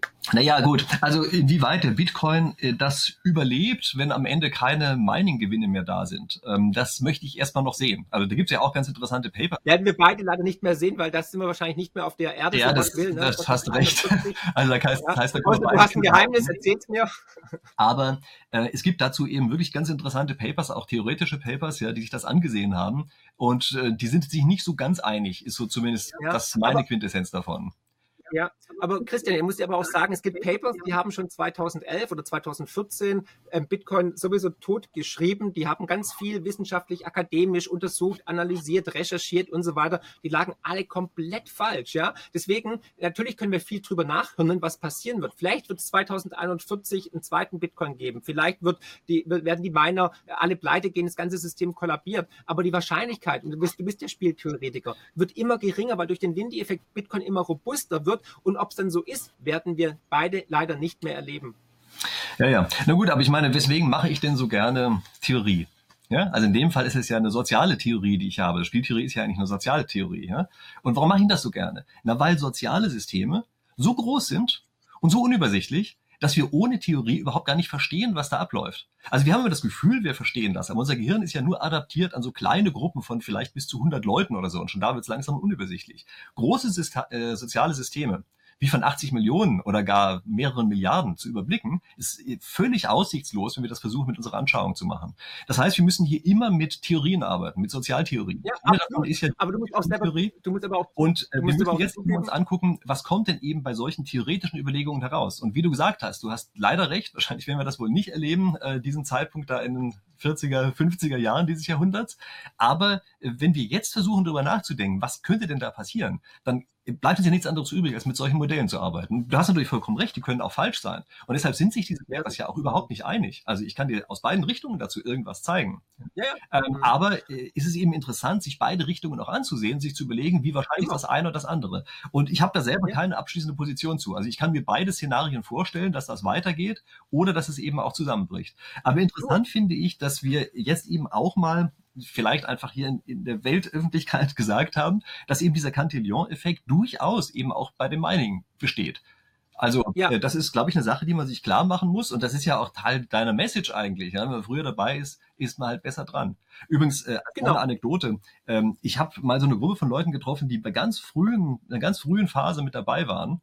Ähm, und auch bei anderen äh, Kryptowährungen dann auch, weiß ich, mitgestaltet haben, weiß ich was, aber die kannten sozusagen die ganze Szene von Anfang an. Und die haben alle keine Bitcoin mehr gehabt. Schon damals nicht. Und die haben die verkauft zu 30.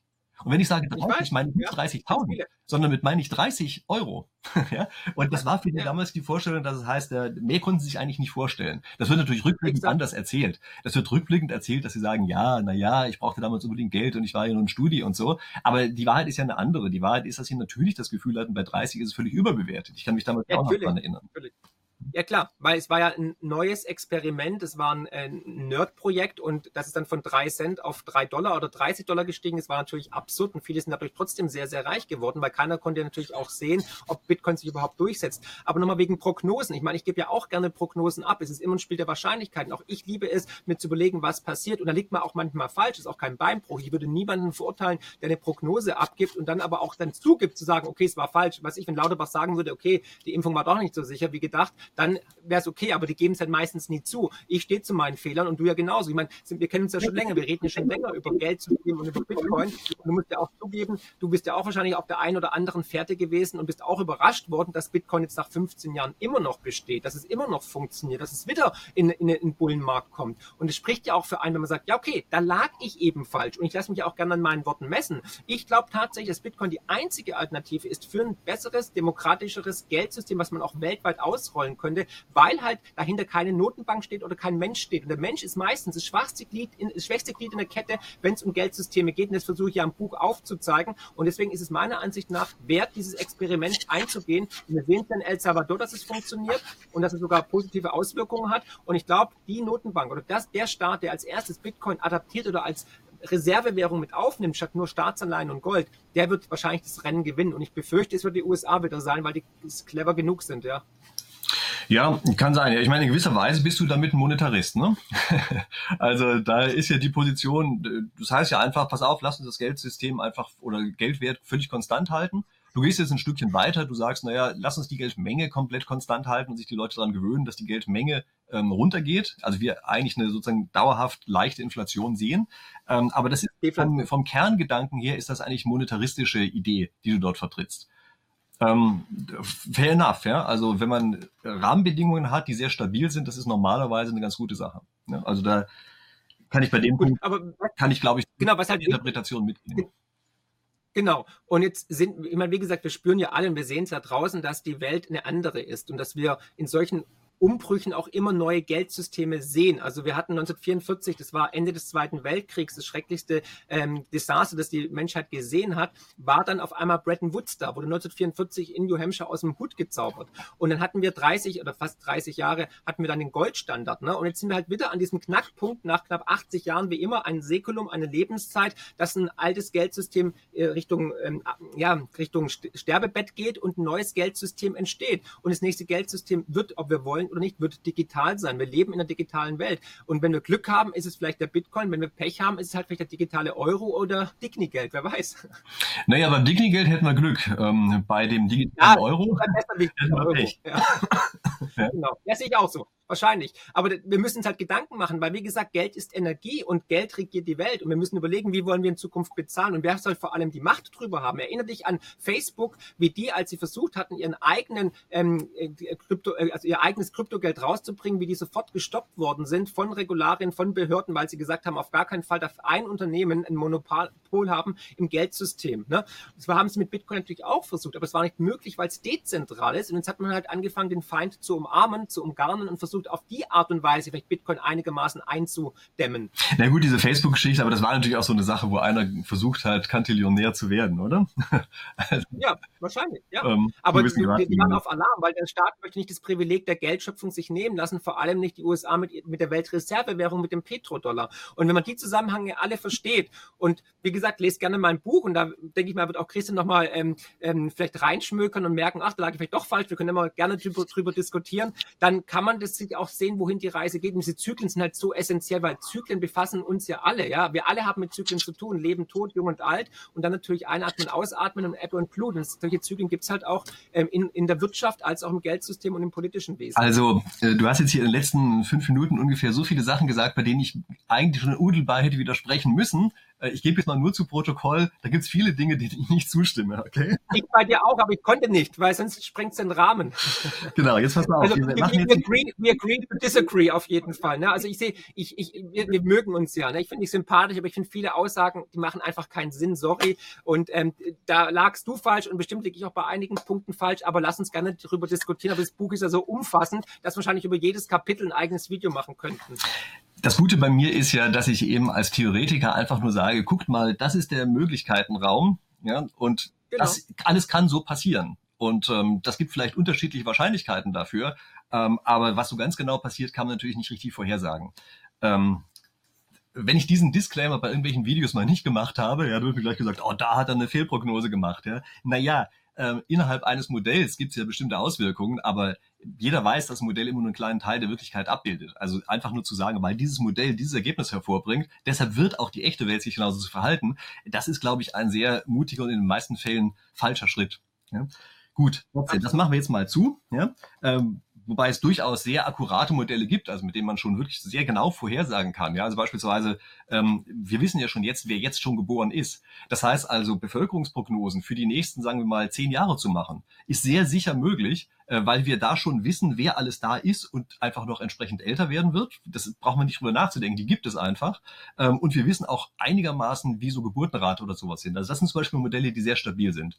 Und es gibt andere Konstellationen, wie zum Beispiel das, wovon wir hier gerade gesprochen haben, äh, wo man einfach überhaupt nicht vorhersagen kann, ähm, dass das sozusagen fast sicher eintritt, sondern da kann man einfach nur sagen, folgendes sind die Möglichkeiten und pass auf, da gibt es unterschiedliche Gleichgewichte und irgendeins von denen wird kommen, aber welches kommt, wissen wir nicht. So, Klammer zu. Ich wollte mit dir noch kurz über zwei Sachen sprechen.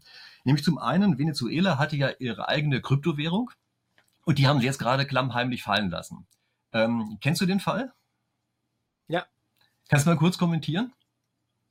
Ja gut, ähm, Venezuela ist ein sozialistisches Land, sozialistische Diktatur. Die haben versucht, eine eigene digitale Währung in Staatshänden zu implementieren, den Leuten aufs Auge zu drücken, ist grandios gescheitert, weil es halt ein zentraler Coin war. Also es war ein zentralistisches Projekt, planwirtschaftlich organisiert und deswegen war es zum Scheitern verurteilt, weil da auch kein Cap war. Es war praktisch, die konnten jederzeit die, die Tokenmenge, die Geldmenge erhöhen, was sie auch natürlich dann gemacht haben und dementsprechend ist es dann eigentlich in der Hyperinflation gestorben.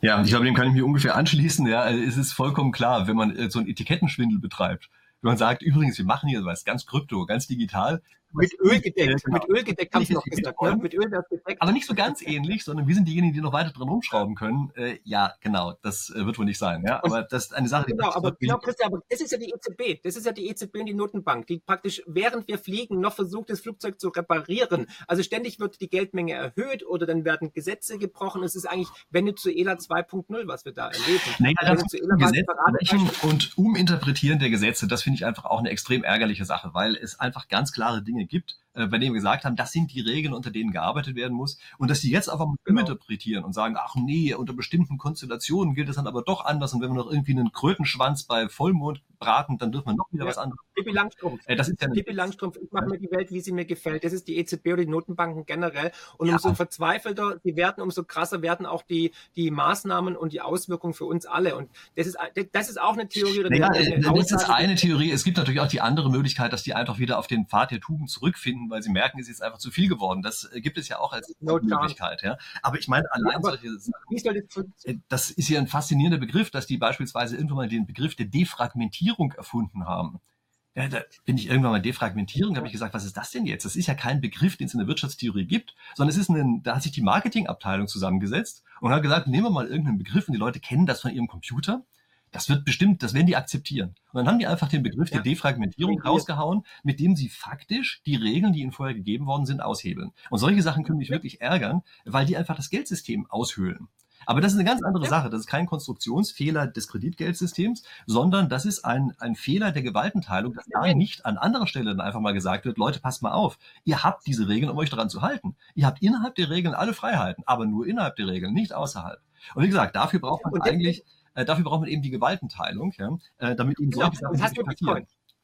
Also und das hast du tatsächlich mit Bitcoin, weil Bitcoin Staat und Geld trennt, weil hinter Bitcoin keine Notenbank steht, keine Lagarde und vor allem auch keine Politik, die das Ganze wieder aushebeln kann. Das ist ja das Geniale, dass es dezentral ist. Wenn es die Menschen verstanden haben, dass da keine Firma dahinter steht oder kein CEO oder kein Präsident der Notenbank, sondern dass es wirklich einfach mechanisch läuft, alle zehn Minuten ein Block, Game Over und keiner kann es ändern, dann würde er merken, okay, ich, wem vertraue ich mehr? Einem mathematischen Code, der, also Naturgesetz, oder vertraue ich eher der Frau Lagarde, die einfach aufs Knöpfchen drücken kann? Ja, und deswegen ist es mathematischer Code ist kein Naturgesetz und es gibt Regulierungssachen, die man davor schalten kann. Und es gibt natürlich auch theoretisch Manipulationsmöglichkeiten, die mit einer gewissen Wahrscheinlichkeit zum Tragen kommen.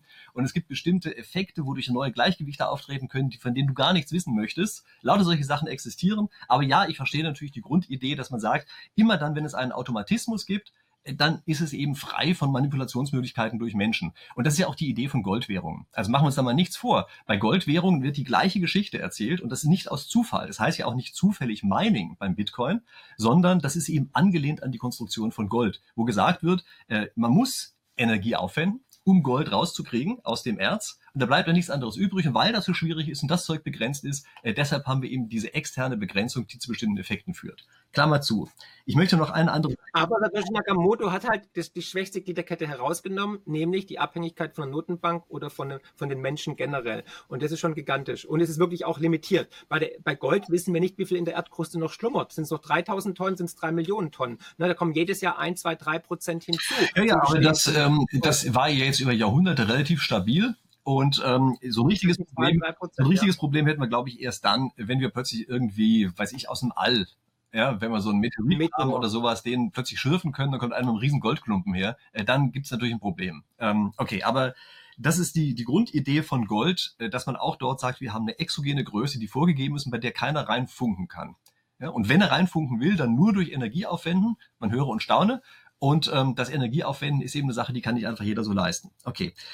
Wir haben jetzt die Entwicklung, dass vor kurzem ähm, auch zugelassen worden ist, äh, dass Bitcoin indirekt in Fonds ähm, drin sein kann. ETF. Ja, genau. Kommentiert das doch nochmal kurz. Ja, das ist auf jeden Fall ein Meilenstein bei der Adaption von Bitcoin, dass die Wall Street, die ja jahrelang Bitcoin bekämpft hat, also gerade BlackRock, Larry Fink und so weiter, die ja immer gesagt haben, Bitcoin ist nutzlos, genauso wie die, wie du, äh, ist eine Tulpenblase, hat keine Nein, nein, nein, du zitierst mich falsch. Nein, stopp, das ist nicht wahr. Das, du zitierst mich falsch. Ich habe gesagt, es hat keinen inneren Wert. Das ist wie ein Serum ja, mit Laufzeit. Das ist was anderes. Ja, Klammer zu. Ja, also zurückspulen, nochmal anhören.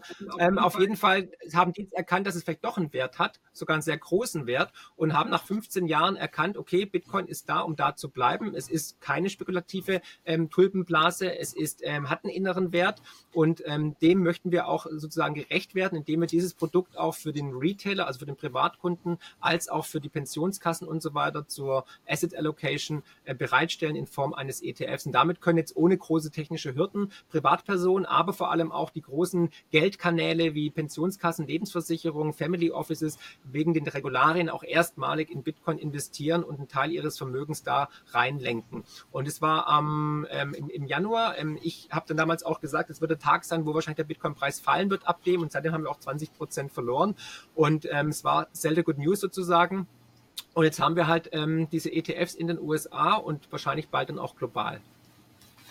Ja, okay. Also das ist, glaube ich, eine Sache, die mal noch ganz wichtig ist, äh, sich klar zu machen, ja, dass es eben ja jetzt halt auch in ETFs mit drin ist. Meine, da waren ja noch so kleine Skandale drumherum, ja, ähm, dass die ist. Ja, ja. Naja, naja, gut vergessen. Ich habe ich hab, ich hab dazu gemacht, dass es irgendwie, dass es ähm, Twitter-Account von SEC und von Gensler, dem Chef von der SEC, gehackt wurde den Tag vorher. Da hat sich wahrscheinlich einer eine goldene Nase verdient durch irgendwelche Trading-Geschichten, Optionsscheine und so weiter. Aber es wird halt mit Bitcoin niemals langweilig und da steckt natürlich auch viel Energie und Geld drin. Fakt ist tatsächlich, ich bin beim ETF zwiegespalten. Klar, es macht Sinn für, es ist ein Meilenstein für die Adaption weltweit, weil es auch wirklich dann Menschen in Bitcoin investieren können, die halt jetzt nicht so technikaffin sind und die Eintritts Eintrittsfürden reduziert und viel Geld reinfließen kann. Auf der anderen Seite natürlich wieder Cantillon-Effekt. Eventuell werden dann die großen Kapitalgesellschaften irgendwann einen Großteil der Bitcoin besitzen und man ist wieder in der Abhängigkeit von einer dritten Partei und es widerspricht ja eigentlich dem Grundgedanken der Philosophie von Bitcoin, seine eigene Bank zu sein, also not your keys, not your coins, dass man die, nur selber den Zugriff auf die Bitcoin hat und nicht wieder in der Abhängigkeit ist von Staat oder von Notenbanken oder von Banken.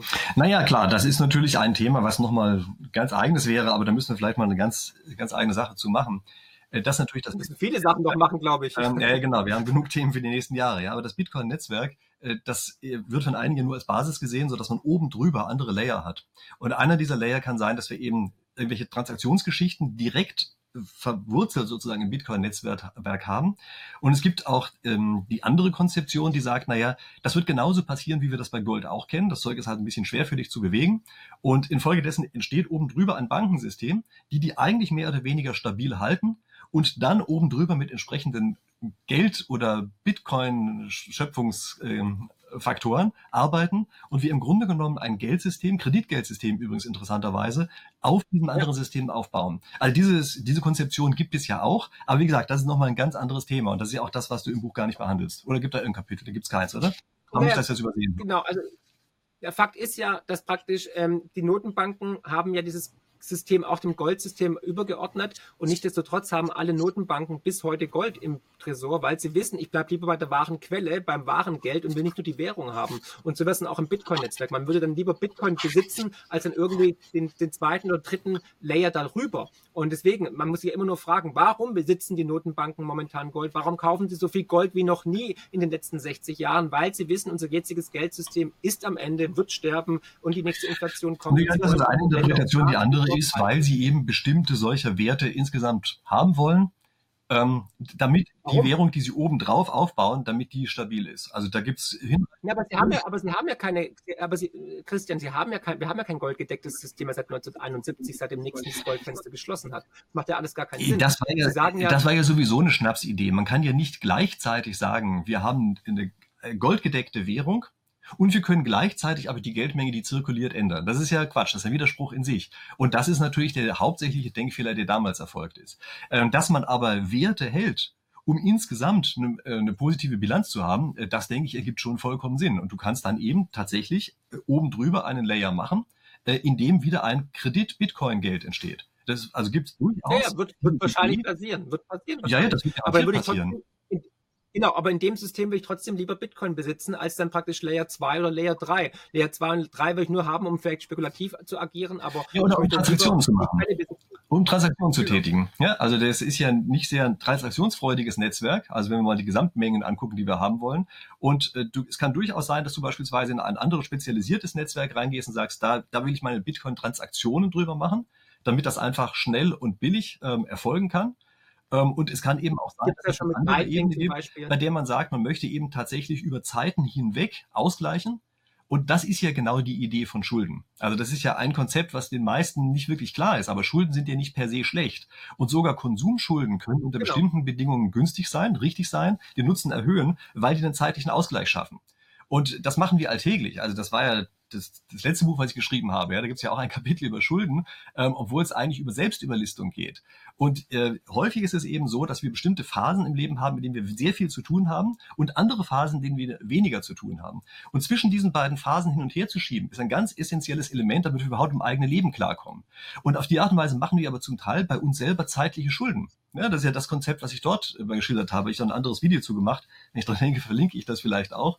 Ähm, und bei diesen zeitlichen Schulden ist einfach die Idee, wir schieben etwas, was wir jetzt machen müssten, aber nicht machen können, weil es zu viel auf einmal ist, in die Zukunft. Und damit sehen wir, dass das Konzept der Schulden nicht per se schlecht ist. Aber man kann es natürlich ganz leicht pervertieren. Ja? Ähm, okay, aber genau. wir, das, ist, das, das, beklage, das beklage ich ja. Wenn, wer davon ausgeht, dass der Mensch hehre Ziele hat, nobel ist und immer ehrlich ist, der kann natürlich im alten Geldsystem bleiben, aber die Vergangenheit zeigt einfach, und das seit 2000 Jahren, nicht auch 5000 Jahre zurückgehen können, dass es immer und immer wieder circa alle 80 bis 100 Jahre zusammenbricht und vor dem stehen wir jetzt halt aktuell. Und wie gesagt, da kann jetzt der eine sagen, Crash-Prophet, viel zu pessimistisch, die Geschichte zeigt, die Wahrscheinlichkeit, dass es wieder so ist, ist hoch. Ähm, muss jeder selbst entscheiden, was er macht. Wir sehen ja, die erste Inflationswelle ist da. Ich glaube, man sollte tatsächlich aktiv finanziell tätig werden, seine Vermögenswerte ja, diversifizieren, ähm, sich aktiv mit dem Geldsystem beschäftigen, deinen Kanal angucken, vielleicht sogar meinen Kanal angucken, vielleicht mein Buch lesen, dein Buch lesen, beide Bücher lesen. Ja, deinen Kanal verlinke ich auch unten in der Videobeschreibung. Genau. Jetzt ja, danke. Und in, in, in fünf Jahren werden wir uns vielleicht zusammensetzen werden sagen, okay, Marc, da hattest du nicht recht und, und da hatte ich nicht recht, whatever. Aber es geht nur darum, dass wir beide erkennen, dass was falsch läuft und es das ausfranst, dass wir jetzt momentan eine Pervertierung des jetzigen Geldsystems sehen und das schwächste Glied ist halt immer leider der Mensch. Und dieses Mal wird es wieder so kommen. Ich wüsste nicht, warum es nicht so kommen sollte. Würde mich überraschen, wäre ich happy. okay, wie auch immer. Wir geben jetzt unseren Zuschauern ein paar Hausaufgaben. So macht man das als Professor. Ja. Das eine ist Lektüre. Ja? Also hier, ja, wie heißt das? Die größte Revolution aller Zeiten, ja, so wie bei Dan Brown, der auch mal so tolle Titel hat, die man wiedererkennt. Ja, ist bei Marc Friedrich, ist auch mal ein Titel, den man wiedererkennen kann.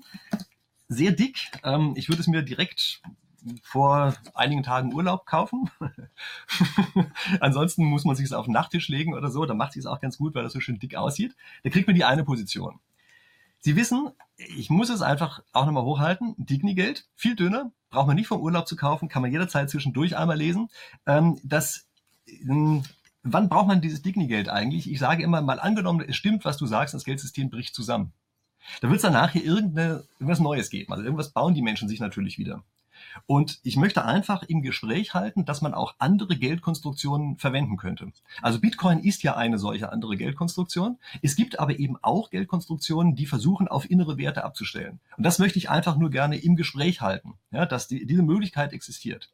So, ansonsten ja. ähm, ist die nächste Aufgabe, die die Zuschauer haben, die jetzt noch dabei sind, auf jeden Fall den Kanal zu abonnieren, weil nämlich nächste Woche Ingo Sauer kommt, äh, mit dem ich ein Interview geführt habe zum ganz ähnlichen Thema und der die ähm, seine Forschung zu Hyperinflation zeigt. Sehr interessante Person. Äh, bei uns beiden auf dem Kanal war er auch schon jeweils einmal drauf. Also die meisten wissen schon, dass der wirklich interessant ist. Und der hat also das jetzt zusammengeschrieben für ein, für ein wissenschaftliches Paper. Und das erklärte uns die Inhalte eigentlich so ein bisschen äh, in diesem entsprechenden Video.